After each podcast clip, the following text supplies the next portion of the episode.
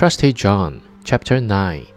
When therefore they came to shore, all happened as had been foretold by the ravens, and a magnificent chestnut horse sprang forward.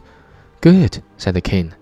He shall carry me to my palace, and was about to mount it when faithful John got before him, jumped quickly on it, drew his pistol out of the holster, and shot the horse. Then the other attendants of the king, who after all were not very fond of faithful John, cried, How shameful to kill the beautiful animal! That was to have carried the king to his palace. But the king said, Hold your peace and leave him alone. He is my most faithful John. Who knows what may be the good of that? They went into the palace, and in the hall there stood a dish and therein lay the bridal garment, looking no otherwise than as if it were made of gold and silver.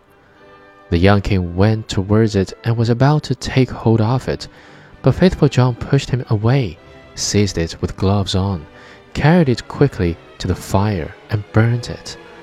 The other attendants again began to murmur, and said, Behold, now he is even burning the king's bridal garment. But the young king said, who knows what good he may have done? Leave him alone. He is my most faithful John. And now the wedding was solemnized.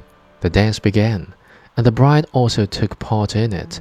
Then faithful John was watchful and looked into her face, and suddenly she turned pale and fell to the ground, as if she were dead.